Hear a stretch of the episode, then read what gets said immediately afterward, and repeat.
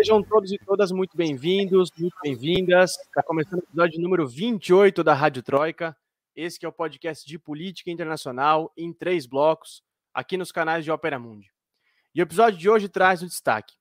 Entre quedas e likes, ex-funcionário denuncia que Facebook lucra com ódio nas redes. As revelações feitas por Francis Haugen, uma antiga funcionária do Facebook, dizendo que a empresa reduziu deliberadamente seus mecanismos de segurança contra conteúdos ofensivos para manter a arrecadação com anúncios e engajamento, vai ser o tema do nosso segundo bloco.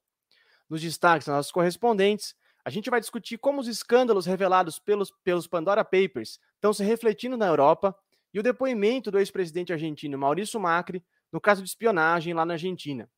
Claro, também teremos nosso lindo e maravilhoso FBA Mundo, Festival de Besteiras que é solo mundo, e nossas amadas dicas culturais lá no final do episódio. Eu sou Lucas Stanislau, repórter de Ópera Mundi, e como vocês sabem, não estou sozinho por aqui. Recebam com muito carinho a repórter que faz escola com suas dicas culturais, diretamente de Madrid, na Espanha, Camila Varenga. E aí, Camila? E aí, Lucas, boa noite. Boa noite, Amanda. Boa noite para todo mundo que está acompanhando a gente ao vivo e que vai assistir a gente depois. É, o programa de hoje acho que vai ser bom, hein? Bom, todos são bons, né? Eu, não, eu sou suspeito para falar. Enfim, vamos lá.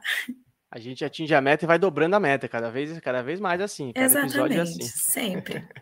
Filosofia Dilma. E também, claro, nossa repórter que fala espanhol com o sotaque mais bonito, diretamente de Buenos Aires, na Argentina, Amanda Cotrinha. Amanda, como é que é? Caixa, show, boa noite. boa noite, Lucas. Boa noite, Camila. Todo mundo está acompanhando a gente aqui, ao vivo, e depois que vai escutar. Buenas casa. Eh, hablamos calle, show, playa. Sensacional, muito bonito. E com, e com esse sotaque, eu digo atenção, atenção, porque é um podcast blindado contra quedas e panes. A Rádio Troika está no ar.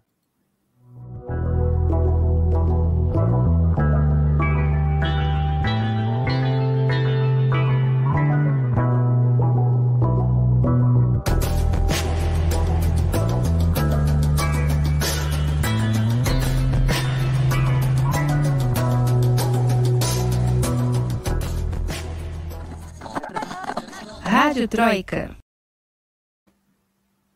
Muito bem, gente. Começando o nosso primeiro bloco, carinhosamente apelidado de Aconteceu Aqui, onde nossas correspondentes trazem seus respectivos destaques. E eu começo com a Camila para te perguntar, Camila, como é que o escândalo dos chamados Pandora Papers estão repercutindo aí na Europa? Conta pra gente o que, que foi essas revelações, né? O que, que foram essas revelações e como é que os países europeus estão reagindo a isso? Tá bom, Lucas. É, os Pandora Papers foram um vazamento né, de documentos privados de escritórios de advogados que gestionam sociedades offshore em paraísos fiscais, né? É, é uma técnica aplicada uma técnica, né? Uma técnica aplicada pela galera que tem muita grana para evitar pagar imposto, basicamente. É, por exemplo, na hora de comprar propriedades e coisas desse tipo. É, no total, foram vazados é, 11,9 milhões de arquivos numa investigação coordenada pelo é, Consórcio Internacional de Jornalistas Investigativos, o ICIJ, né? A sigla em inglês. E aí participaram veículos de vários países, né? Aqui da Espanha, por exemplo, participaram o La Sexta, é, que é uma emissora, e o El País. É, bom, aqui na Europa, né, claro, a gente repercute mais as, as personalidades que, que moram aqui, né? No caso da Espanha, o foco tem sido dado, bom, da mídia em geral, na verdade, estão dando muito, muita atenção para para as contas é, nas Ilhas Virgens Britânicas, né? Que são um paraíso fiscal do mundo desde sempre, né? A partir de 1970, ali no arquipélago, foram sendo adotadas políticas fiscais que as tornaram atraentes para evasão de impostos, basicamente, porque não tem quase imposto de renda, não tem imposto sobre heranças, nem nada assim. É, inclusive, as, as Ilhas Virgens já tinham aparecido nos Panama Papers, né? Aqueles documentos vazados é, foram acho que de, de, quase 250 mil empresas é, offshore administradas pelo escritório Mossack Fonseca. Enfim, das pessoas que, que são da Espanha, que estão afincadas na Espanha, que a gente diz, né, estão, que vivem aqui, é, e têm contas lá, estão o Julio Iglesias, a Shakira, que não é espanhola, a gente sabe, mas vive em Barcelona, e que também já tinha aparecido nos Panama Papers. O Mário Vargas Llosa também apareceu, também já tinha aparecido nos Panama Papers. Apareceu o Pep Guardiola quando ele era treinador do Barça, apesar de que no caso dele, acho que foi, acho que era em Andorra a conta. Agora, o que realmente está pegando aqui na Espanha, que tem sido repercutido por outros países, é o envolvimento do rei emérito Juan Carlos I nesse tipo de coisa. Assim, vale a gente lembrar que faz um ano que ele fugiu da Espanha é, por conta de casos de corrupção, de lavagem de dinheiro e o que ele chama aqui nesse de tráfico de influências. Né? E aí agora ele apareceu nos Pandora Papers. É, ele teria usado a amante dele, né? Ela, se chama Corina Larsen, uma alemã de laranja, basicamente. E antes achava-se que ela é, só tinha, né, ah, levado dinheiro para lá e para cá, mas parece que, com, como ficou mostrado agora com os documentos, que ela deixou registrado que se ela morresse era para deixar 30% de um fundo hispânico saudi que ele tinha ajudado a patrocinar é, para ele e para os dois filhos, um dos quais é o atual rei da Espanha, né? Então, é, isso tem sido notícia no, nos noticiários, né? Manchete dos noticiários já faz alguns dias, é, porque a, principalmente a família real espanhola está tendo que apagar fogo atrás de outro, envolvendo o, o, rei Juan Carlos. Não é de agora e isso só veio para piorar, mas enfim, na Europa tem muita gente sendo envolvida, né? Tem presidente da maior emissora de TV da Rússia, envolvida em esquema de corrupção. É, tem um dos co-líderes do Partido Conservador no, no Reino Unido, Ben Elliott, é, que apareceu também possuindo uma empresa offshore nas, nas Ilhas Virgens, junto com um, um outro irmão de um, um político Tory, e aí se beneficiou indiretamente de programas do governo de incentivo à cultura. Então, Cada país está meio que reper, repercutindo seus próprios políticos, suas próprias. É, como fala? Não vou dizer celebridades, não sei mais a palavra em português, mas enfim. Suas, per, suas personalidades. Isso. Agora, Camila, tem uma pergunta aqui do Júlio. É, você falou do, do monarca espanhol aí, o, o rei uhum. que foi pego, mas o Júlio pergunta se tem algum político em atividade né, na, na Europa. Eu não sei se ele quis dizer que é algum líder, né, algum chefe de Estado, porque você já citou aí líder de partido, por exemplo. Né? É, então, tem o Ben Elliott. É, mas assim, ai, aqui agora eu não sei se eu vou lembrar, porque eu li tantos. É, tem, os, tem os presidentes da, da, da, América Latina que a gente sabe, né? O Laço, o Pinheira, então. Sim. É, então, e a gente viu. A gente viu esse povo latino-americano, né? O Sebastião Pinheira, presidente do Chile, presidente do Equador, Guilherme Laço, presidente da República Dominicana, e também nosso querido ministro da Economia, Paulo Guedes, todos eles citados nesses documentos. Como é que a imprensa Sim. europeia está tá focando né, nesses, nesses líderes latino-americanos? Eles estão dando atenção para isso? Eles estão é, dando importância para esse fato? Ah, sim, pro, pro Laço e pro Pinheira, sim, isso tem repercutido muito, porque afinal de contas eles são chefes de Estado, né? Então tá sendo muito chamativo. E aí, né, cada cada, cada veículo da imprensa está com um foco diferente. Mas é, também é verdade que a imprensa tem tentado focar nos seus próprios líderes, nas suas próprias personalidades, mas obviamente é repercutir é, presidentes de países estando envolvidos num escândalo como esse. Sem dúvida. O, o Laço, o Laço que é um ex-banqueiro, né? presidente do Equador que é um ex-banqueiro, que teve envolvido, inclusive, num dos episódios mais chocantes da história do Equador, que foi o feriado bancário, que mais ou menos, a grosso modo, dá para a gente comparar com, com o congelamento das poupanças do Collor aqui no Brasil, né? E, e foi eleito mesmo assim, no, lá nos anos 90, né? Esse episódio do, do Equador, e ele assim foi eleito para presidente do Equador. Muito bem, e quem e quem está envolvido até as tampas, cozinhando em fogo baixo, em um escândalo que não é de hoje, é o saudoso que ninguém sente falta, ex-presidente da Argentina, Maurício Macri. Além de deixar uma dívida impagável como legado para o país, o neoliberal está envolvido até o pescoço em um escândalo de espionagem, que é uma das histórias mais assustadoras da América Latina nos últimos anos, né?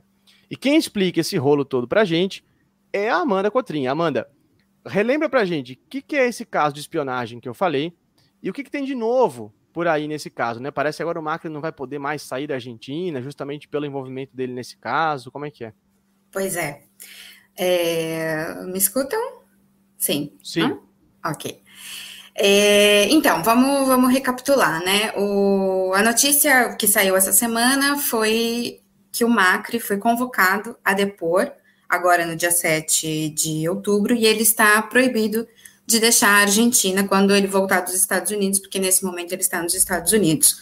Isso se dá a um processo que investiga uma suposta espionagem a parentes e amigos dos tripulantes do submarino ARA San Juan, que naufragou em 2017 com 44 pessoas a bordo.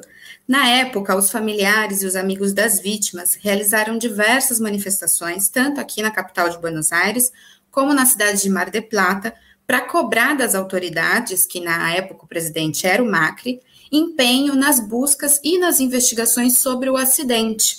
A suspeita é de que o ex-presidente Maurício Macri teria se antecipado e espionado os familiares a fim de conseguir informações para blindar o seu governo, já que na época havia muita pressão para que o submarino fosse encontrado.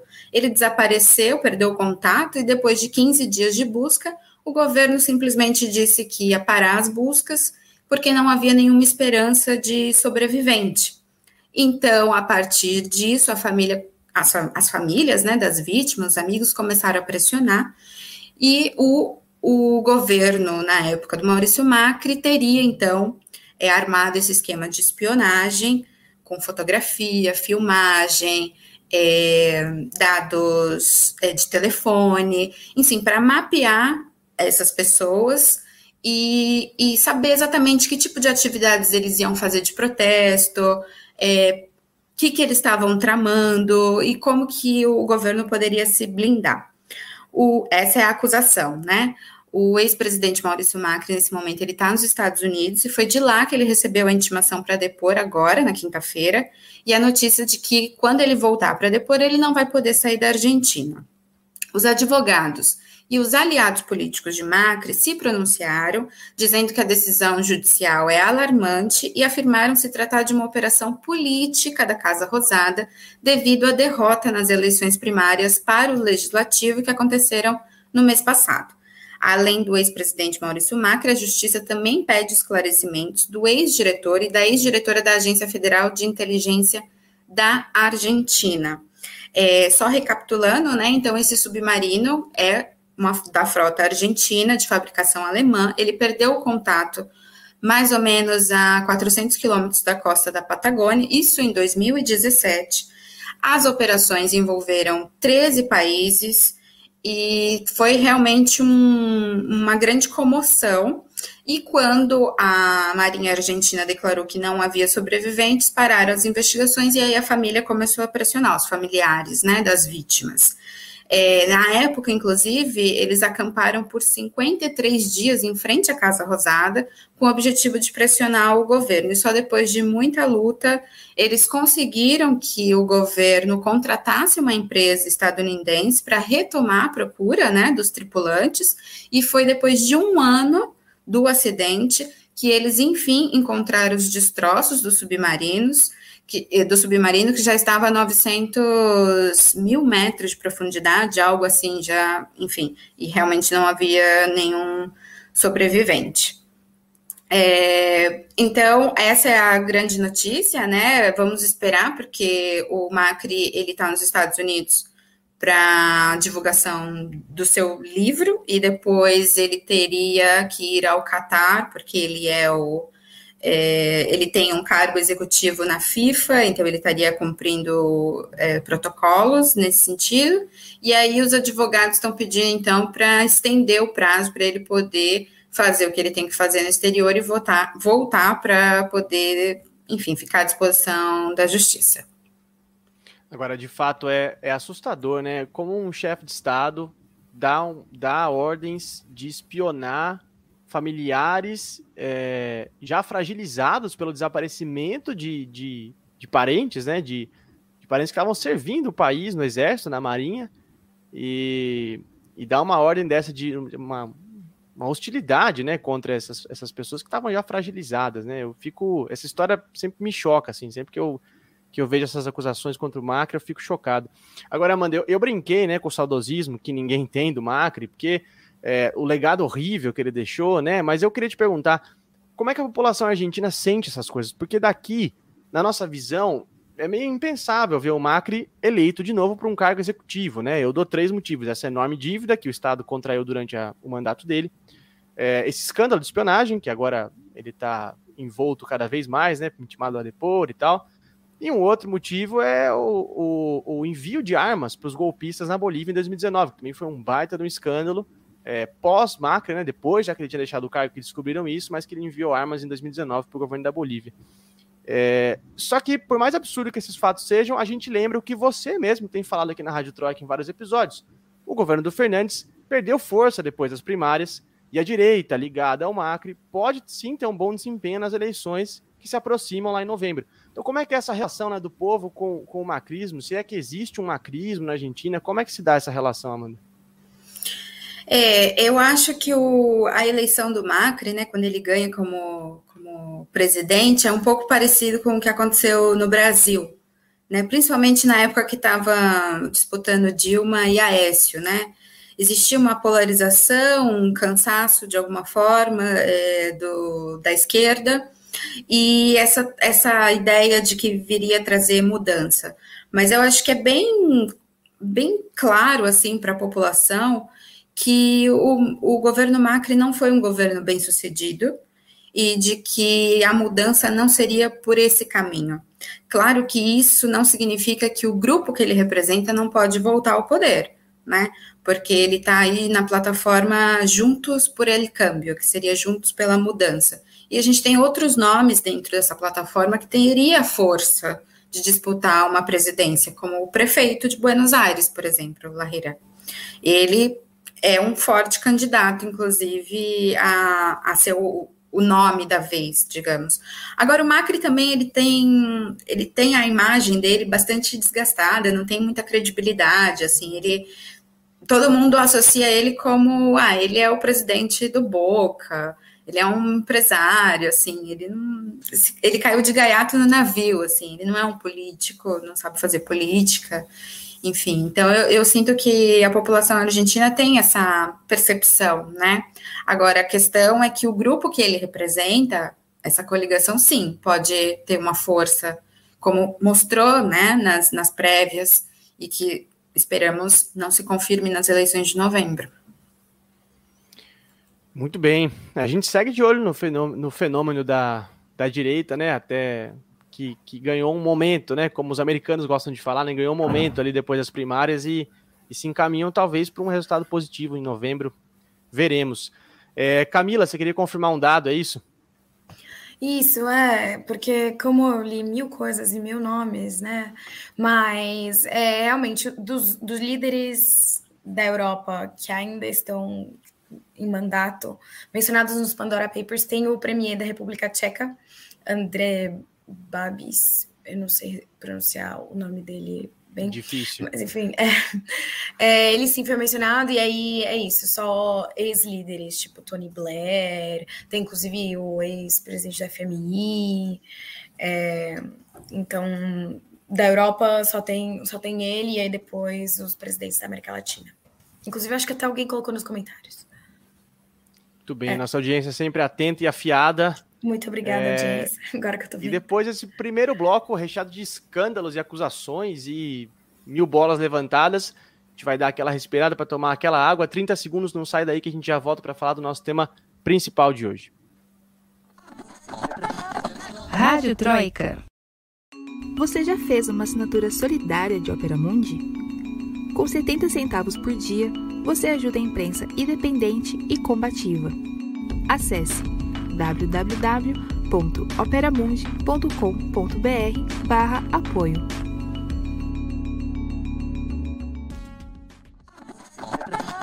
Rádio Troika.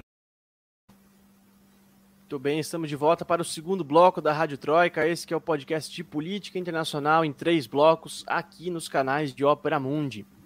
E a gente está de volta para falar de uma bomba que atingiu o Facebook nos últimos dias e que pode servir para mostrar para a gente, mais uma vez, se é que já não estava claro, que essa gigante tecnológica, controlada pelo pobre menino rico Mark Zuckerberg, é sim prejudicial para a humanidade. E não, eu não estou falando da pane global de ontem que atingiu Facebook, WhatsApp, Instagram e deixou a internet empolvorosa, né, durante umas boas 5, 6 horas aí no dia.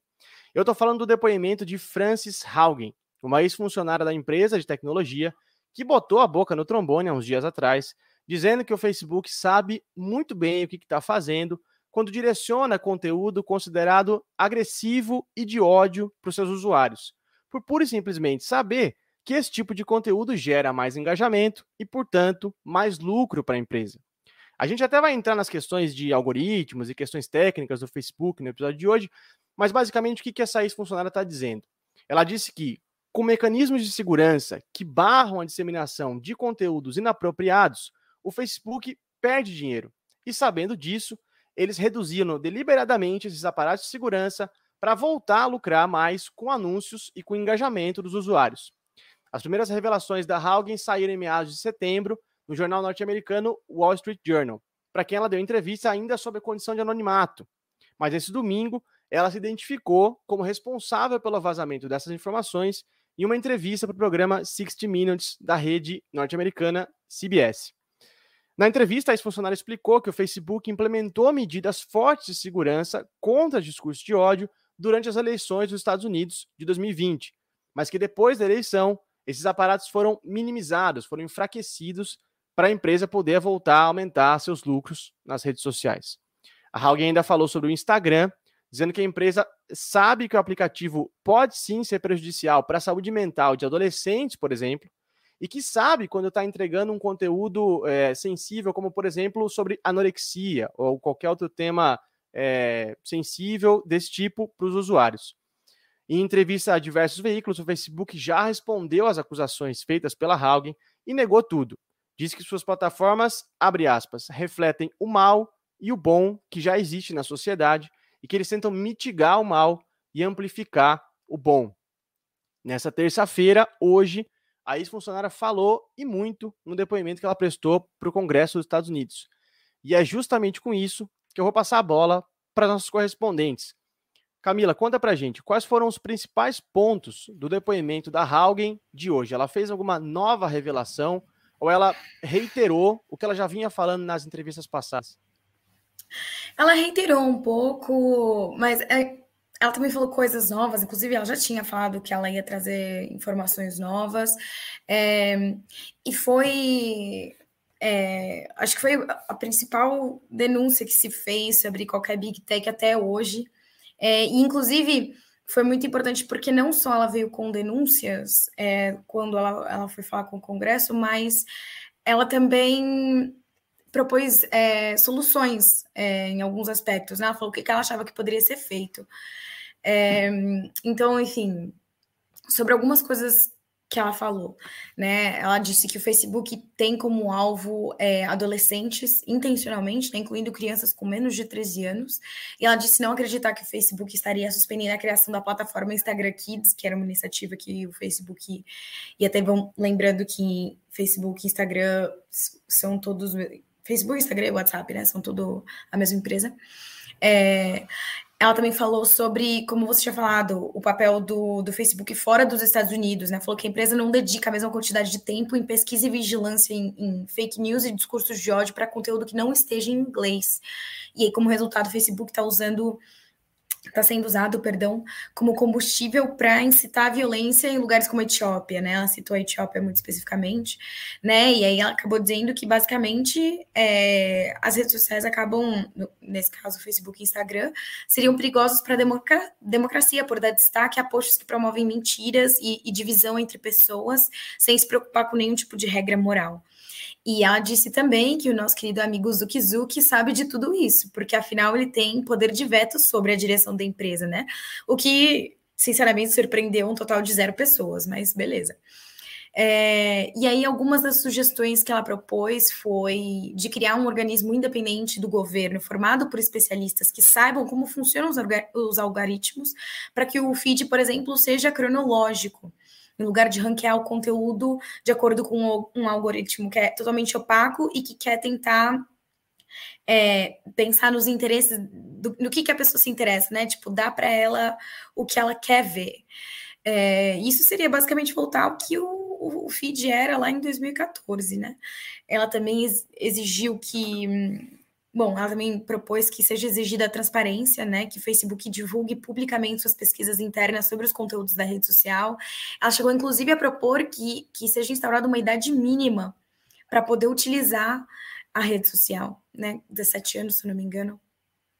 E aí, como você falou, ela falou do impacto das redes sociais na família dela e tal. E eu é, até estou vendo uma pergunta aqui de, é, do Bruno perguntando se um congresso, se tinha um congresso mais preparado dessa vez? Eu, eu acho que sim, porque o Congresso parecia estar na mesma página que ela, né? Inclusive, foram feitas comparações importantes com a, a Big Tobacco. Né? A gente fala em Big Tech, a gente fala das principais empresas de tecnologia, Big Tobacco eram as principais em, empresas de tabaco. Né, que antes tinham poder imenso, fazer propaganda na TV e tal, e passaram por toda uma regulação é, para proteger as pessoas, os usuários, basicamente, né? Então, se compara muito as duas situações para tentar buscar resolver essa situação agora. É aquela coisa, né? Será que daqui 5, 10 anos a gente vai olhar para alguém usando o Facebook e o Instagram dentro de um avião, da mesma forma que a gente olha, olharia para alguém fumando dentro do avião, com o mesmo estranhamento, né? A gente não sabe como é que como é que culturalmente a gente vai se comportar daqui para frente, porque os sinais são, são graves, né? Já estão dando sinais graves. Agora, Camila, em uma das matérias, uma das muitas matérias que eu li sobre esse tema hoje, uma delas eu acho que foi do New York Times, abriu um intertítulo, né, um intertítulo no meio da matéria, que eu acho que sintetizou muito bem, assim, esse mecanismo que, que ela revelou, que a Haugen revelou, que era estímulo pela raiva, né? Você ser estimulado, estimular o, o aplicativo e o usuário pela raiva. E você já entrou um pouco nisso na questão dos algoritmos e tal, mas explica pra gente como é que, como e por que, né? Como e por que os algoritmos do Facebook identificam que conteúdos violentos, tóxicos, de ódio, geram mais engajamento. E por que, que o Facebook precisa desse engajamento? Precisa da gente lá dando like, curtindo, comentando. É, então é uma coisa, uma alimenta a outra, é um ciclo vicioso, né? Existe o tal do ranking do engajamento que filtra o conteúdo antes dele ser distribuído, para manter os posts que geram mais engajamento, né? E aí, claro, ele discerne o que é conteúdo violento e o que não é. Acontece que os conteúdos violentos, os que promovem mentiras, etc., são os que geram mais engajamento e, portanto, tem um valor financeiro maior, porque é a partir deles que as plataformas conseguem colher informações sobre os usuários e revender essas informações, porque é assim que elas ganham dinheiro. E aí isso acaba alimentando de novo o ranking do engajamento, que não sei o quê.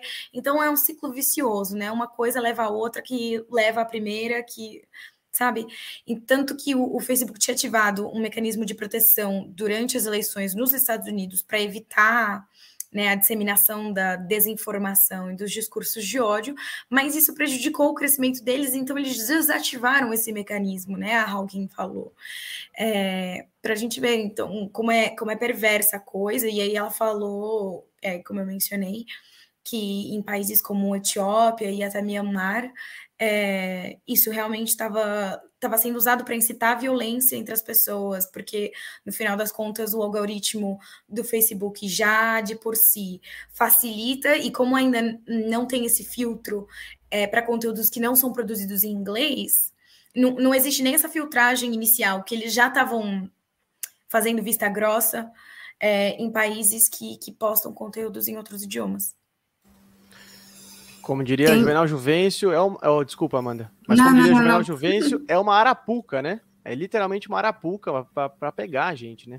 Diga lá, Amanda, desculpa. Não, é que eu ia complementar essa ideia sobre o mercado da atenção, né? Porque as redes sociais, Facebook, Instagram, Twitter, enfim, é, na verdade a gente tem a ideia de que somos usuários, mas acho que ela mesma falou e outros pesquisadores também falam que a gente é consumidor né?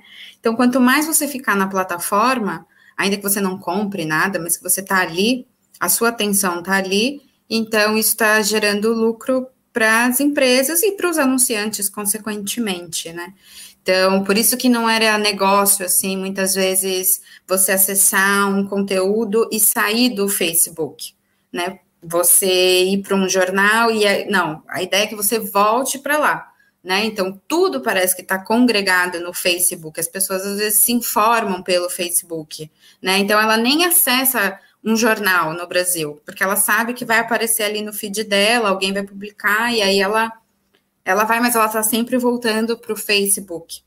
Então, um, o lance da atenção, né? E, e, o quanto que a atenção é preciosa, né? Tipo, é, você tem que fazer conteúdos rápidos, curtos e ao mesmo tempo interessantes, para que a pessoa fique ali, fique ali, fique ali, zumbizando, né? Porque vira um, um, um zumbi passando o feed. É, e a, e a mágica capacidade do capitalismo transformar tudo em mercadoria, né? Que aí uhum. até a gente, a, a, ao mesmo tempo, ali é consumidor da mercadoria, que a gente, os nossos dados são vendidos e etc, etc. Agora, Amanda, é, um dos pontos que pessoalmente eu acho mais sensível nessa história toda é uma coisa que a Camila até já trouxe, que é o uso do aplicativo como Facebook e Instagram por crianças e adolescentes, né? Eu acho isso muito delicado. E nas revelações da Haugen, ela trata especificamente sobre o Instagram e sobre como esse aplicativo pode sim ser tóxico para esse grupo de, de usuários, principalmente para as meninas, né? Para as mulheres. Como é que funciona, segundo a Haugen, essa lógica, essa relação tóxica? Pois é, é a, além da questão né, do, do algoritmo que a, a Camila trouxe, né, que na verdade são tudo que estimula a emoção nas pessoas, né? Então, inclusive, se você posta uma foto de um dogzinho fofo, aquilo engaja muito mais às vezes do que você ter a informação da fome na África. Enfim, só tem o texto ali e, e, a foto do cachorrinho engaja muito mais, né? E em relação a, a aos problemas relacionados a, a, distúrbios alimentares, né? Anorexia, por exemplo, e como que o Instagram se utiliza disso para ser gatilho, né? Para esse tipo de comportamento é, de transtorno alimentar, digamos, né? Ela diz, por exemplo, que a empresa ela recriou um experimento com respostas proativas a incidentes e a partir desse conjunto de respostas, eles constataram que os usuários podem ser levados a consumir um material, a um determinado material, como por exemplo um material sobre anorexia.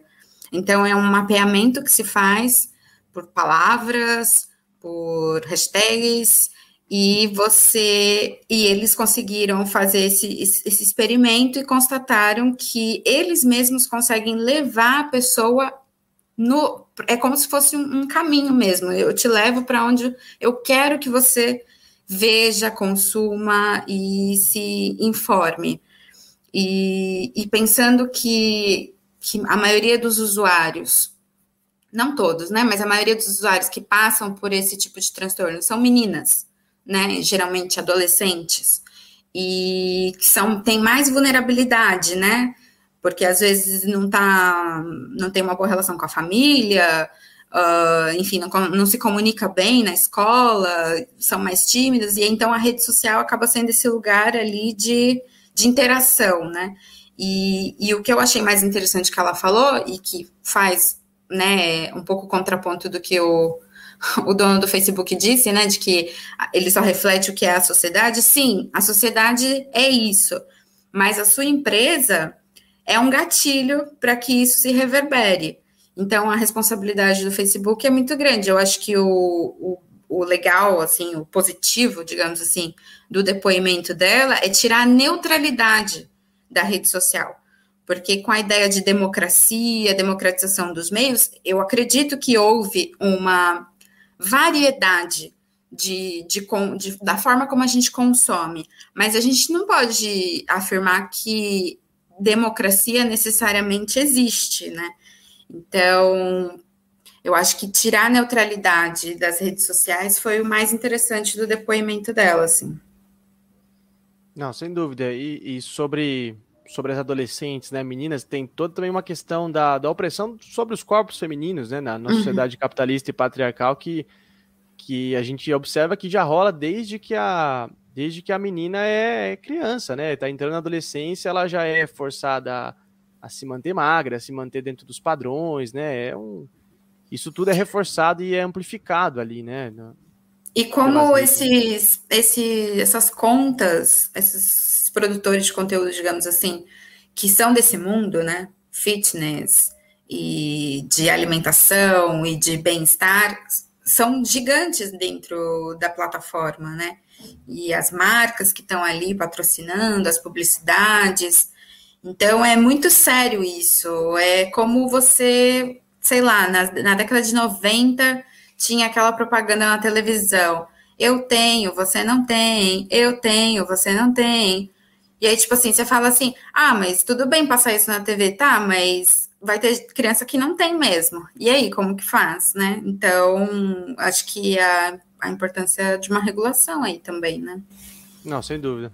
Agora, Amanda, ainda sobre saúde mental e essas relações tóxicas, né? Na entrevista aquela que a Haugen deu para a CBS, ela falou uma coisa que me chamou a atenção, que a gente já falou aqui ciclo vicioso, a gente já falou arapuca, e a Haugen disse, né? É, quanto mais o usuário interage com aquele tipo de conteúdo considerado tóxico, mais ele vai ficar deprimido e mais ele vai usar o aplicativo. Então, de fato, é uma arapuca, né? Um ciclo vicioso. E isso ela falou segundo estudos do próprio Facebook. O Facebook tem os estudos que comprovam isso. É... Então, assim, é para é pra realmente te, te envolver e não deixar você sair, né? Sim, porque assim, se a gente for pensar até, sei lá, é, psicologia das massas, assim, sei lá, a televisão já fazia isso, a novela fazia isso. A diferença é que parecia que a coisa estava mais é, menos disseminado, né? Porque, tipo assim, sei lá, tinha um horário para ver a televisão, você podia ou não podia usar, tinha uma programação. Na rede social tá tudo muito acessível, assim, e você, quando vê, você já foi capturado pela, pelas telas, né? Eu, eu não consigo, não sei vocês, assim, mas eu não consigo fazer uma uma diferença tão grande assim com o que foi a televisão, assim, por muitos e muitos e muitos anos, assim. É, é óbvio que com, com essa facilidade do acesso à, à informação e às imagens e essa suposta interação, dá a impressão que a gente tá meio que é um ratinho, né? É, correndo e não sai do lugar. Porque você tá ali consumindo e, e, é tão louco que o lugar foi feito realmente para você não sair dali. Então, mesmo na dor, assim, mesmo sendo um, um, um, conteúdo que te machuca, aquilo também te conforta de algum jeito. Você vai ficando, vai ficando, vai ficando, você vai se sentindo uma porcaria. Ai, tá vendo? Eu sou uma bosta mesmo, olha isso. E aí vai, vai, vai, vai, vai. Tanto que tem muitos psicólogos, terapeutas, que falam assim que uma das primeiras coisas que você precisa fazer quando você sentir, se perceber triste, é fazer uma limpa nas suas redes sociais, assim, ver o que, que você está seguindo, o que, que você está consumindo. E talvez essa, esse escândalo aí que ela traz também nos convoque a pensar como que a gente consome as coisas também, né? Ou seja, tem a responsabilidade da empresa, óbvio, tem um Estado que deveria ser mais intervencionista, na minha opinião, e tem nós, sociedade, que devemos é, ser um pouco mais conscientes no, no, modo como a gente consome as coisas assim, também. Não, sim, sem dúvida. E, toda também a questão da busca por recompensa, né? Porque é sempre uma busca por recompensa ali nas redes, né? Você posta algo e ser reconhecido, posta algo e ser reconhecido. Essa, é, ser visto, essa relação, né? É, é. Agora, a Amanda levantou uma bola aí que é que é, falou sobre regulação, sobre Estado. Eu quero fazer umas perguntas abertas aqui para vocês. Eu queria ouvir vocês dois e também o pessoal do chat, se quiser entrar no, no debate aqui com a gente. É, porque eu, eu, eu, eu, eu, acho que a gente não consegue falar de Facebook, de todas essas revelações que a gente acabou de, de discutir aqui, sem debater monopólio de informação, sem debater monopólio das comunicações, uma discussão que veio muito à tona quando as redes baniram o ex-presidente norte-americano Donald Trump, por ele estar espalhando fake news, dizendo que não tinha perdido as eleições de 2020, dizendo que tinha fraude na votação, começaram até a colocar uns avisos né, embaixo dos tweets do Trump, dizendo que a, a, a, aquela informação era delicada, tinha, né, poderia estar enganado, depois de fato baniram ele ali da, das redes. E mesmo que a gente ache bacana o Trump tomar, tomar bomba, é, a regulação ainda fica a critério da empresa, né? É, empresas essas que a gente sabe muito bem, como ficou mais uma vez provado pelo que a Haugen falou, que só se importam indiscriminadamente com lucro acima de qualquer coisa. Então aí eu pergunto para vocês, a solução para isso é uma regulação estatal que varie de país para país, o que já existe em termos, né, hoje, mas eu estou falando de um aprofundamento disso, um aprimoramento disso, Ou a solução seria, por exemplo, seguir exemplos como a da China, que criou as suas próprias redes e que, de uma certa maneira, tentou se tornar independente desses monopólios, né? Tentou ali uma, uma soberania das redes sociais, é que a gente pode cunhar essa categoria aqui. O que, que vocês acham, Camila? Eu acho que os dois. Na verdade, inclusive, é, eu não sei quem acompanha os outros programas do Ópera, mas essa, se essa semana, semana passada, o Breno entrevistou a Bia Barbosa, do Comitê Gestor da Internet no Brasil, e foi muito interessante é, a fala dela, porque ela falou justamente das duas coisas. Né? Ela falou da necessidade de uma regulamentação, né? É, e ao mesmo tempo de uma criação de políticas públicas de incentivo para que surjam essas alternativas. Né? Ela não fala em banir a Big Tech, né? Porque ela diz que, inclusive, isso não seria totalmente democrático e eu até concordo com ela em certo ponto, em certo ponto, mas é, é isso, ela falou em, em políticas é, públicas de incentivo para que é, a gente consiga criar alternativas nossas, né? Que nem a China criou o Facebook da China, o Twitter da China, o Instagram da China, então, e aí, por exemplo, fazendo as big techs, é, forçando é, um intercâmbio de tecnologia, por exemplo, para que não só a gente tenha recursos financeiros proporcionados pelo Estado para criar alternativas, como a gente tem os recursos intelectuais, né, tecnológicos, que venha da própria Big Tech para a gente poder para a gente poder fazer esse tipo de coisa. Então, eu diria os dois. Antes Sim. de passar a bola para Amanda, a Andréia faz uma pergunta aqui se tem relação à queda né, que rolou no Facebook ontem com o depoimento da Haugen de hoje. A princípio, não, mas a Haugen chegou a comentar isso no depoimento dela hoje, disse que por seis horas o mundo ficou livre das ameaças do Facebook contra a democracia. Ela até chegou a, a usar isso para provocar no depoimento. Amanda, regula mais regulação ou independência frente a, aos, aos monopólios? Olha, eu acho que é uma questão complexa que necessita de uma resposta também complexa, assim. É, eu acho que regular é fundamental, assim, é um meio de comunicação como qualquer outro, e você precisa de uma regulação, inclusive a gente tem o marco da internet aí no Brasil, né, que foi um avanço, inclusive eu nem sei em que pé anda com o governo Bolsonaro, mas além dessa regulação estatal, eu apoio uma conscientização da sociedade também, uma educação, digamos assim. Porque você pode ter um monte de plataforma e consumir de um jeito alienante, igual. Ou seja, o modo como você usa não vai mudar muito, apesar de parecer que tem várias. Então, eu acho que é, um, é os dois lados. É que eu não sei o quanto a gente controla realmente a nossa forma de consumo. Inclusive, isso tem a ver com a minha dica cultural de depois, mas assim, eu acho que as redes sociais são criadas de uma forma para causar uma reação viciante nas pessoas, sabe?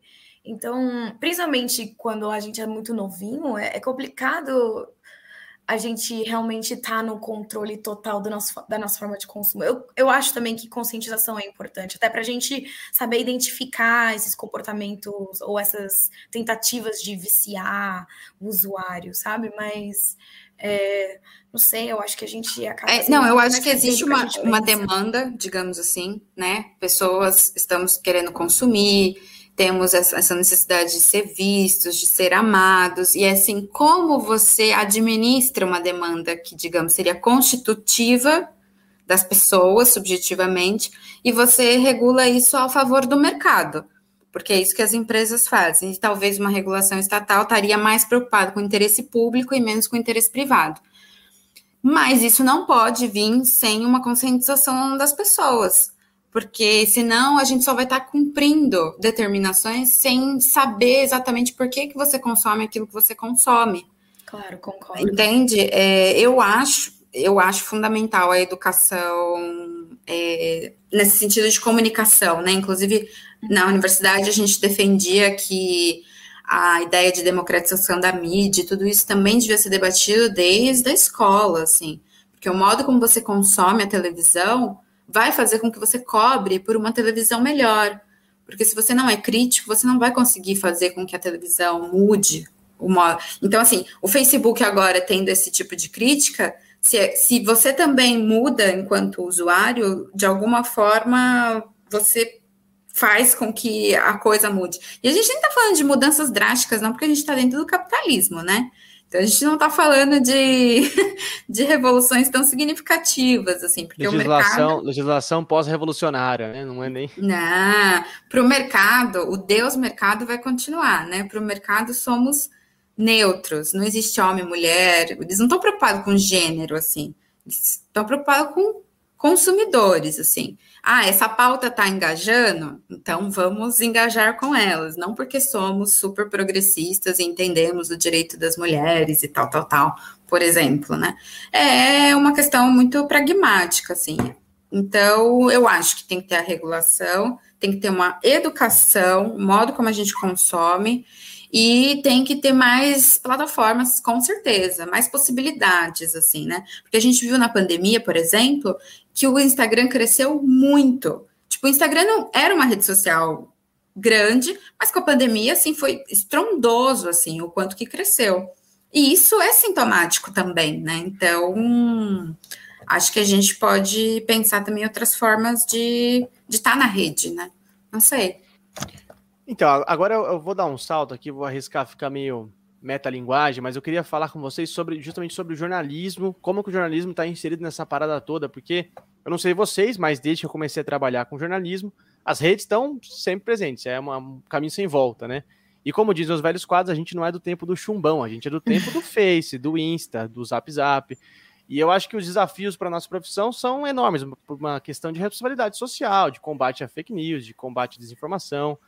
Mas aí a gente se vê envolto com outro problema, que já está aí já há mais tempo, inclusive antes das redes.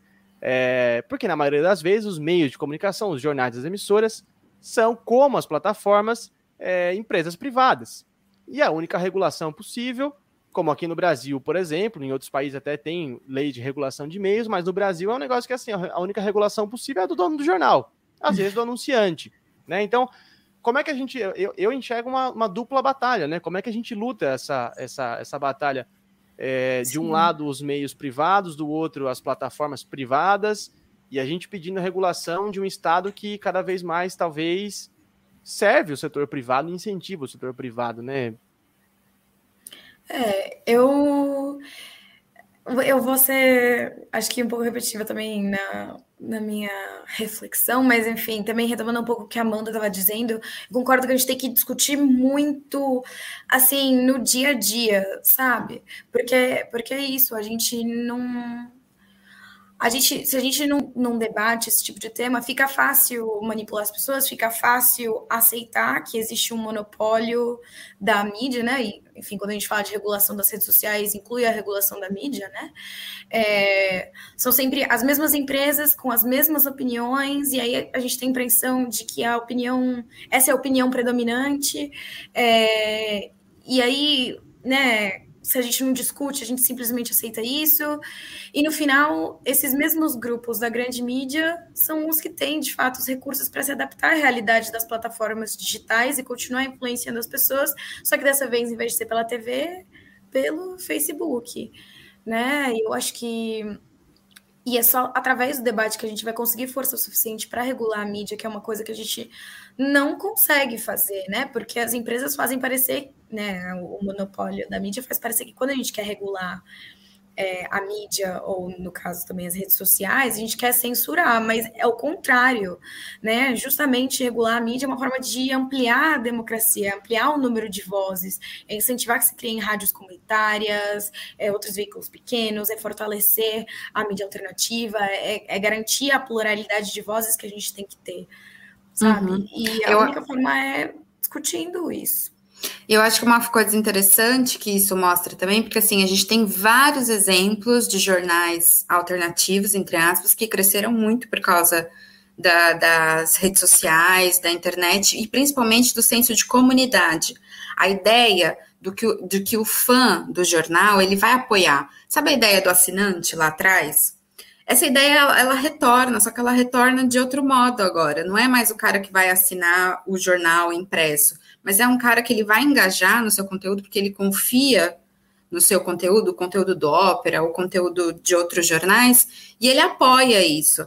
Então tem, tem que. Eu entendo que o jeito que as pessoas estão consumindo também está indo para essa categoria de grupos, assim, de comunidades. Então, assim, ah, eu já sei mais ou menos como aquele jornal pensa, não estou interessada, gosto desse aqui, confio nesse aqui e apoio. Então, tá virando meio que um Netflix, entre aspas, de produção de conteúdo. Quantas pessoas, influenciadores hoje em dia, porque também tá meio tudo misturado, né? Tem gente produzindo conteúdo com tanta credibilidade que às vezes fala melhor que um jornalista. Então, isso faz também o próprio jornalista repensar sua posição, assim, enquanto profissional, né? De fazer o seu e defender o jornalismo cada vez mais para não ir para a publicidade. Mas voltando nessa ideia do assinante, é, os caras já entenderam que depender dessas plataformas é pior para eles. Porque assim, se amanhã ou depois o Facebook e o Instagram desaparecem, como que as pessoas te acham? Como que você que de repente usa a plataforma para o seu negócio ou para produzir o seu conteúdo independente de produção documental, enfim, vários setores, como que as pessoas te acham? Então, eles estão criando esses lugares de tipo, você gosta do meu trabalho? Então, vem para o clube. e tá criando essas comunidades, as pessoas pagam pelo, pelo conteúdo, assim, é um pouco meio que financiar uma mídia que te interessa, que em alguma medida, para mim, faz sentido, né? E, e, e, em alguma medida também te tira um pouco desse, dessa dependência da rede social para produzir conteúdo, para divulgar informações importantes, porque os jornais também entram nessa lógica, né? Muitas vezes a pessoa acessa o Instagram da, do jornal X, da BBC, do The New York Times, ao invés de ir no site do jornal. Por quê? Porque é a lógica da plataforma de fazer você ficar ali, né? Então eu vou no Instagram da BBC, eu não vou no site da BBC. E aí, se algo me interessar ali, que eu queira me aprofundar, aí eu vou para o site, assim. Mas geralmente não, porque as pessoas leem só é, título mesmo. então, eles não se aprofundam e vai e vem, enfim. Eu acho que é isso. Muito bem, eu quero aproveitar essa bola que a gente levantou aqui, que a Amanda colocou e que a Andrea no chat levantou, para lembrar vocês que o Opera Mundi tem sim uma maneira de, de ser apoiado por vocês que nos assistem e que nos leem. Tá aparecendo aqui na sua tela, mas para quem está ouvindo, eu vou dizer operamundi.com.br barra apoio. É, não foi combinado isso, tá, gente? A gente não ia chegar nesse ponto do jabá, mas já que a gente levantou essa bola, eu tô lembrando aqui para vocês, porque efetivamente é quando a notícia encontrou o site aqui, né?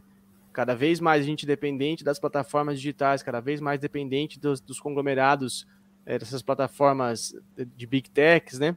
A gente tem que buscar, sim, é, se informar por veículos independentes e que garantam, sim, uma boa cobertura e uma boa, um bom jornalismo. É... E é isso, e a gente segue de olho no, no, no que a Haugen pode ainda revelar para a gente. Não sei se ela tem mais coisa aí escondida debaixo do pano, é, mais coisa que ela sabe e não contou para o Congresso. A gente segue de olho para o que ela vai falar. E, e agora a gente respira, né? Agora a gente respira porque a gente está aqui nas redes sociais, se aproveitando delas para passar essa mensagem para vocês. Depois de muito conteúdo cabeça, discussões teóricas, Rádio Troika tese, a gente dá aqueles 30 segundos para tomar água e voltar com o Mundo. Não sai daí que a Rádio Troika já já volta. Rádio Troika. Inscreva-se no canal de Ópera Mundi no YouTube e ative as notificações para não perder nossos programas. Curta e siga nossas páginas no Facebook e no Twitter.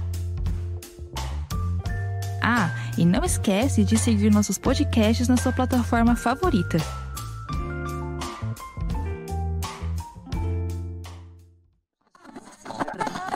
Rádio Troika. Muito bem, estamos de volta com o FBA Mundo, esse bloco que já virou o xodó da galera, o festival de besteiras que assola o mundo. Se você está aqui pela primeira vez e não tem ideia do que isso significa, eu vou te explicar. Inspirados no grande jornalista brasileiro Stanislau Ponte Preta, que não é meu tio avô, embora eu gostaria que fosse, é, que cunhou o FBA Pau, o Festival de Besteiras que assola um país lá em 64, na época da ditadura. A gente decidiu repetir o feito e trazer para vocês aqui as maiores besteiras que saíram na semana nesse mundo de meu Deus. Ao final, quem escolhe quem merece o troféu FBA Mundo da semana, o selo FBA Mundo, é você que está assistindo a gente. Aí você vota pelo chat é, de onde você estiver. Camila Varenga, Ultimate campeã do FBA Mundo, o seu da semana, por favor.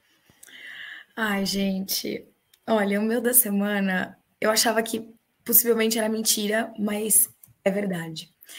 Eu vim falar para vocês sobre a nova campanha para amizares voluntários da Justiça Eleitoral para as eleições de 2022.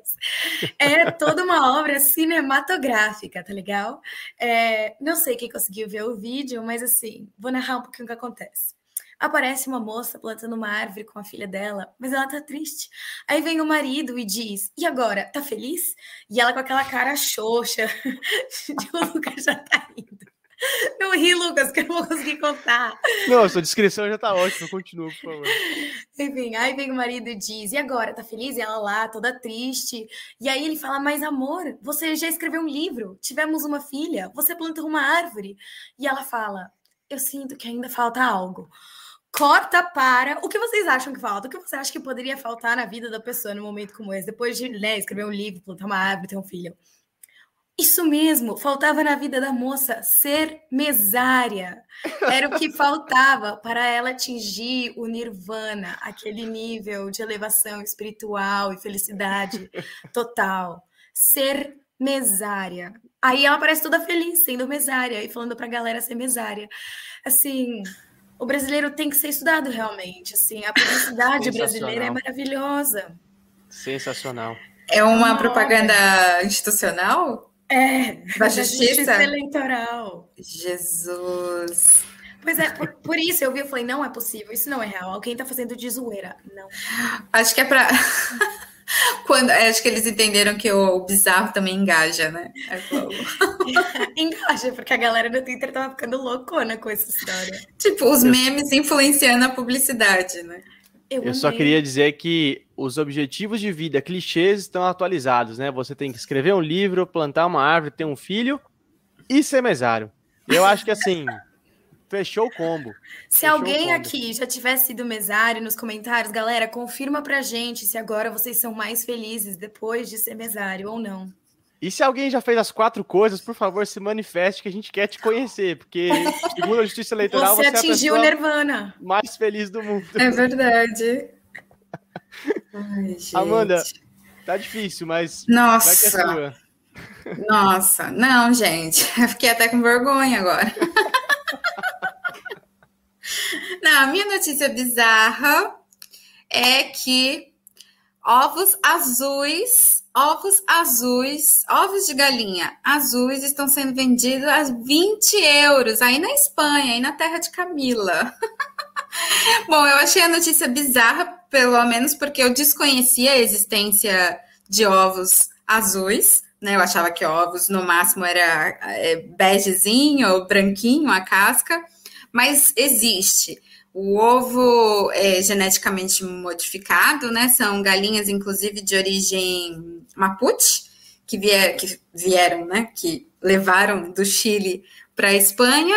E aí eles modificam a, geneticamente e o ovo é azul mesmo, só que dentro ele continua sendo o ovo de sempre, ele só tem uma cor um pouco mais forte, e por ele ser escasso, assim, super raro, né? Ele é bem valorizado. Então, se você quiser adquirir um ovo azul, você tem que desembolsar 20 euros. Que eu nem sei quanto seria em reais, mas vezes seis, né? Acho vezes que é. seis. Não, três salários mínimos, algo assim, né? um rim. Mas viu, o ovo azul, eu conheço pelo menos dois, três botecos aqui perto de casa do seu Antônio da Dona Socorro que você come ovo colorido com cachaça por quatro reais. Oh.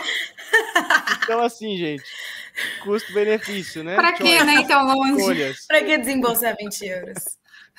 Oh, Deus. Vai, muito Lucas, bem, depois bem. dessa manda ver, que hoje tá bom o negócio. E a Andréia Teles falou aqui no, no chat que, que é mesária há 12 anos. temos Mano, uma mesária entre nós. A pessoa mais feliz do universo temos, então, aqui. 12 muito anos bem, de ser Andréia. mesária? Nossa, essa gostou, né, de ser mesária.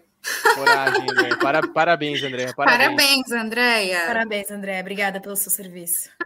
Muito bem, eu, eu, só vou cumprir tabela aqui pelo protocolo, porque hoje, efetivamente, ovos azuis e justiça eleitoral tá difícil. Mas o meu FBA Mundo de hoje vai especialmente para nossa querida colega Janaína César, lá de Roma, na Itália, que já participou várias vezes aqui da Rádio Troika e que na última semana escreveu uma história absurda para o Opera Mundi, que você pode ler no site, que é a seguinte.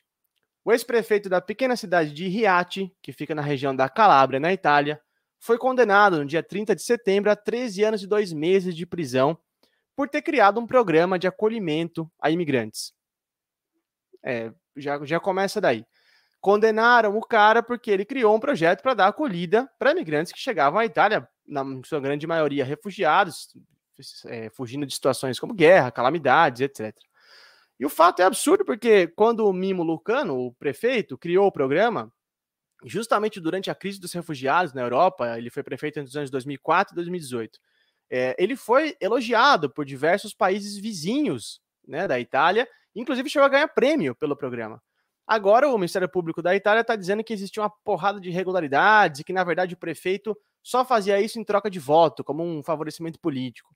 E a defesa do prefeito está dizendo que as acusações têm motivações políticas, que é um caso sério de perseguição judicial. Enfim, o caso é uma, uma loucura completa. É, o prefeito está respondendo em liberdade porque ainda cabe recurso, mas a qualquer momento a gente não sabe a decisão da justiça, ele pode, ele pode ser preso por né, preventiva, uma provisória, e já começaram campanhas é, pela liberdade do, do Mimo Lucano, e você pode ler essa história em detalhes no site operamundi.com.br, que a Janaína, um beijo Janaína, contou pra gente essa história na última semana, a matéria tá muito boa. É, enfim, é óbvio que eu não vou ganhar, mas valeu, valeu pelo salve que eu, que eu mando para a Janaína aqui hoje. Então, você que está aí. Acredite chat... no seu potencial. não, a gente, a gente tem que saber reconhecer, Camila. A gente tem que saber reconhecer. Então, você que está aí no chat, vote em quem você acha que merece o troféu FBA Mundo, Justiça Eleitoral com, a, com marketing absurdo, ovos coloridos por 20 euros, ou o prefeito de Reate, que está sendo, é, que foi condenado pelo programa de acolhida a imigrantes. Enquanto vocês votam, vocês já sabem, é, eu me despeço da Camila Alvarenga, que vai dar seus informes finais e sua dica cultural. Camila, muito obrigado pela sua participação, foi sensacional. Vai que é sua. Bom, obrigada, Lucas. Obrigada, Amanda. Obrigada para todo mundo que, que participou no chat. Ai, perdão, aqui eu vejo comentário no chat, eu dou risada. Mas enfim. é, enfim, eu queria agradecer a galera que tá tipo, super ativa no chat, como sempre. É, bom, a minha dica cultural tem a ver com o que a gente estava falando de Facebook hoje e tal. É um documentário super bom. Eu acho que bastante gente já deve ter visto, chama O Dilema das Redes, do Jeff Orlowski, de 2020. É, então, isso, é um, é um documentário de janeiro do ano passado que ele, ele descreve esse vício e os impactos negativos das redes sociais nas pessoas como resultado de estratégias criadas especificamente para manipular emoções e comportamentos e fazer com que os usuários queiram seguir conectados, inclusive entrevistando gente que trabalhou com isso, a galera que formava parte da Big Tech, né? Então, é, gente que vive, que sabe o que está falando, né? Por exemplo, falando que a questão dos likes que funciona com a lógica da recompensa, né? Da falsa recompensa, e aí consegue, inclusive, estimular a produção de dopamina, que é o neurotransmissor relacionado com alegria e bem-estar nosso. E é um filme muito louco, gera uma sensação muito ruim, porque você se sente 100% enganado, manipulado, é, e, e, como se estivessem se aproveitando de você, né? Porque é, tudo eles eles ganham com o tempo que você passa na internet, recolhendo os nossos dados para poder vender coisas para a gente, para poder vender os nossos dados, vender produtos, vender ideias. Nada sai de graça. É uma coisa muito louca, não sei. Eu fiquei na bad depois de ver esse documentário, mas ele é muito bom, eu recomendo. E eu também já assisti, eu também fiquei bem na bad. Eu passei a olhar para o meu celular de maneira diferente, como um ser estranho aqui na, na junto comigo. É... Amanda Cotrim, sensacional. Muito obrigado pela sua participação. Seus informes finais e sua dica cultural tão aguardada, por favor. Lucas, prazer. Obrigada, Camila, todo mundo que acompanhou aí, que está acompanhando no chat, super animada, galera. Engajamos, hein? Engajamos. Bom, a minha dica é uma série inglesa é, chamada Eu Posso Te Destruir. A série é da HBO, fala sobre abuso sexual. E o que eu achei mais interessante da série é que, apesar de ser um tema que poderia parecer já bastante saturado, né, no sentido de o que de novo você pode produzir disso que está nos jornais e que está todo mundo falando, principalmente os movimentos feministas, o que de novo você pode trazer? E o modo como esse drama é construído, eu acho que é o, o forte, assim, da série. É, não tem clichê e você acompanha uma trama psicológica da personagem, assim. Ela não sabe o que aconteceu com ela, você, enquanto espectador, não sabe o que aconteceu com ela, então vocês juntos vão mapeando a coisa e vira um, um suspense psicológico também muito interessante. Uma produção inglesa, que também é, é bacana para sair um pouquinho aí também do, das, das realizações estadunidenses, e é um outro, outro sotaque para escutar, vale a pena. Não, os britânicos fazem produções boas de série, né? Eu, eu particularmente gosto, mas essa eu não conheço. Vou, vou assistir sim. Vou assistir sim. Assiste sim. Inclusive, a Andrea tá, tá fazendo a, a sugestão de uma série. A gente já deu essa sugestão aqui no, no programa, Andrea. Que bom que você gostou. É, bem boa essa série sobre a igreja e política. Reino, o reino, né? O reino de Deus, algo assim que conta a história de um pastor que acaba caindo de gaiato ali na uma candidatura à presidência da Argentina, né? Muito, muito interessante mesmo. Exato. É, muito bem, gente. O âncora também tem dica cultural, como eu sempre digo. E a minha dica cultural de hoje não tem muito a ver com as notícias que a gente deu hoje, mas eu queria trazer por uma questão de responsabilidade histórica aqui. No último sábado, dia 2 de outubro, o massacre do Carandiru completou 29 anos. E esse ato de extermínio, que aconteceu em 92, antigo complexo penitenciário do Carandiru, deixou 111 mortos. Então eu decidi trazer aqui para vocês esse disco é, inevitável da música brasileira, que é o Sobrevivendo no Inferno, dos Racionais MCs, que além de ter a clássica canção Diário de um Detento, que fala sobre o massacre do Carandiru, esse disco talvez seja uma das únicas coisas que podem trazer um mínimo de, de sentimento de justiça histórica, né? Porque a gente sabe que depois de 29 anos não é sequer um político ou agente de segurança que tenha sido condenado pelo que aconteceu. Então, assim, fica aí a minha dica cultural de hoje e a lembrança, para a gente nunca mais esquecer, e, e, nosso apelo por punição aos responsáveis, né? Para a gente nunca esquecer e punição aos responsáveis. Se eu for começar a falar de racionais aqui, a gente vai ter que fazer mais uma hora de episódio, porque, na minha opinião, o rap brasileiro é a melhor coisa que aconteceu na música brasileira nos últimos 30 anos. E os Racionais talvez levem o título de melhor coisa da música brasileira dos últimos 30 anos. Então, é, eu vou parar por aqui. Fica aí, fiquem com Racionais. Escutem, reescutem, escutem mais uma vez até furar esse disco, que é, um, é uma pedrada, é um descasso, eles são monstruosos. É, tô com saudade de ir no show, inclusive. É, muito bem, gente, muito bem.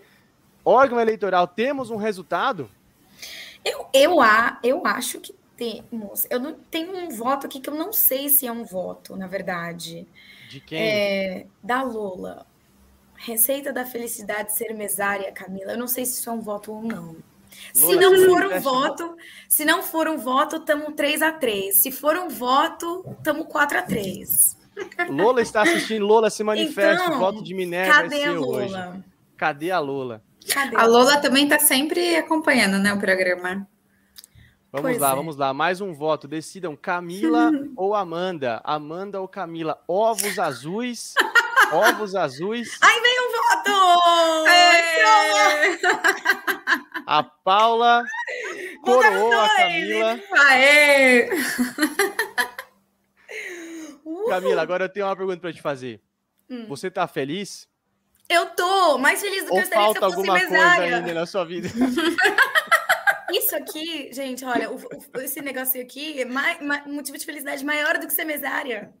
Pelo PBA Mundo ou ser mesário, né? Dúvida cruel. Pois é. Tem dúvida? Quem que duvida disso? Muito bem, gente, muito bem. Agradeço a todos os eleitores, a todos os que participaram da votação. Participação expressiva, hein? Pouca abstenção tivemos nessa eleição, pouca abstenção. É. Só, só uma, uma, coisa, Lucas, desculpa, que Vai o Júlio está falando bastante que os ovos azuis existem. Sim, Júlio, a gente falou que eles existem. A bizarrice é eles custarem 20 euros. Perfeito, perfeito. E os ovos coloridos que eu estou falando aqui no Boteco Parte de Casa, obviamente não são esses ovos azuis, tá? São coloridos por outras razões. Se vocês encontrarem esses ovos em algum boteco, não, não comam, não é real. É. Não é real. Muito bem, gente. Olha só, como é de praxe agora aqui na Rádio Troika, eu tenho passado nossas redes para vocês. Então aqui vai, arroba Stanislau Lucas, sem o E, tá? Stanislau com S mudo. Eu tô lá no Twitter. Arroba CAM Alvarenga é o Twitter da Camila. E arroba Amanda Cotrim Fotografia. A Amanda tá lá no Instagram é, sem conteúdo tóxico, com fotos maravilhosas, né, Amanda? Muito bom, muito bom. E claro, as redes do Ópera aqui para vocês, arroba Operamundi no Twitter, facebook.com.br Operamundi, o Ópera também está no Instagram e aqui no YouTube, barra OPMundi. É, rapidamente eu vou passar a programação do canal para vocês, para vocês não não deixarem de acompanhar o Ópera um dia sequer nessa semana. Amanhã, dia 6 às 11 da manhã, 20 minutos de entrevista, o Breno vai entrevistar Edival Nunes Cajá, sobre o tema O que defende o Partido Comunista Revolucionário, PCR. Na quinta, dia 7, também às 11 da manhã, uma entrevista com o jornalista e professor Bruno Huberman sobre os aspectos racistas e colonizadores do sionismo. Na quinta-feira à noite, dia de sub-40, às 8 da noite, a gente recebe a médica e cantora Júlia Rocha. Na sexta-feira, às 11 horas da manhã, o ex-ministro e ex-governador do Rio Grande do Sul, Tarso Genro, vai falar sobre o papel da direita brasileira e se existe ou não uma direita democrática e republicana no Brasil. É, na segunda-feira que vem tem o Roda Mundo, comandado pela nossa querida colega Fernanda Forgerini, e a Rádio Troika volta com mais um episódio novo em Folha na terça-feira que vem, sempre às 19 horas, ao vivo. E esse e outros episódios você pode acompanhar no seu tocador de podcast preferido. Gente, muito obrigado pela audiência, um grande abraço a todos, se cuidem e até semana que vem. Podcast Rádio Troika tem idealização e apresentação de Lucas Stanislau. A locução é de Fernanda Forgerini. Supervisão de Haroldo Cerávulo Cereza e Rafael Targino.